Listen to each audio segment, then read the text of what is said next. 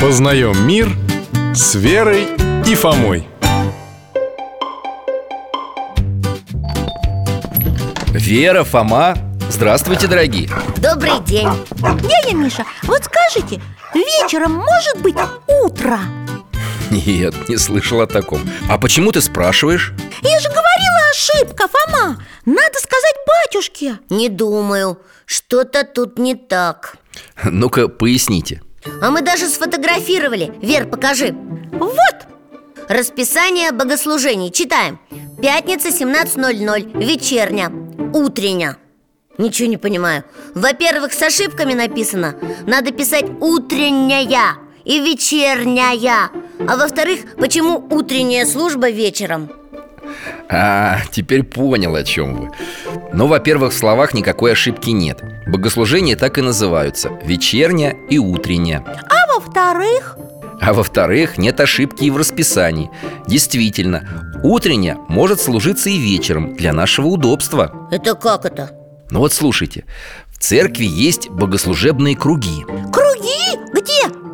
Правильнее спросить не где, а какие Богослужения в церкви проводятся по определенным правилам И в свое время, по расписанию Как в школе Не совсем Есть четыре богослужебных круга Суточный, ежедневный Седмичный, недельный И два годовых Подвижный и неподвижный О, какая сложная система Да, непростая Но нас сейчас интересуют только службы суточного круга их для удобства сгруппировали в две части, которые совершаются утром и вечером. Ну правильно, утром утренняя, вечером вечерня Не обязательно.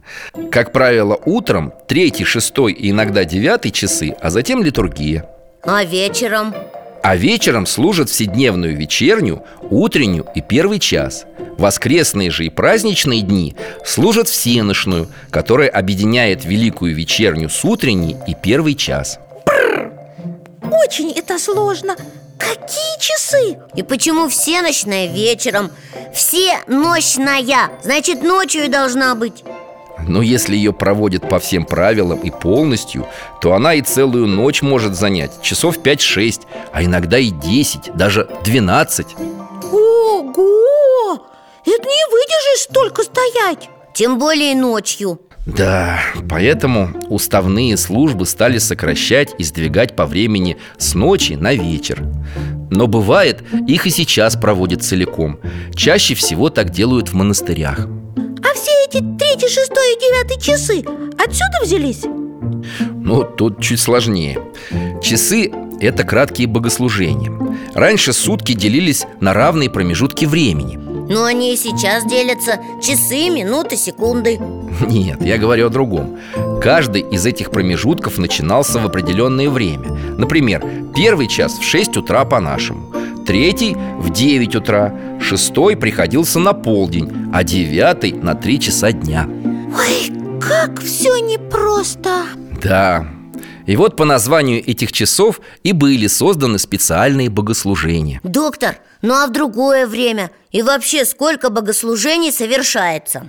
Обычно в сутки положено совершать шесть богослужений Вечерня, повечерие, полуношница, утренняя, часы, литургия Ух ты, много! А теперь про утреннюю Раньше это богослужение совершалось утром В наше время часто проходит сразу после вечерни Хотя может быть и утром, как прежде Не знала, что столько богослужений бывает Да, немало но самое-то главное богослужение, я надеюсь, вы помните какое? Помним, литургия Когда причащаются, Евхаристию совершают Да, литургия как бы выходит за рамки суточного круга Понятно, литургия, она особенная Спасибо, дядь Миша Теперь мы знаем, что утренняя бывает и вечером И что такое богослужебный круг? До свидания Всего вам доброго, ребята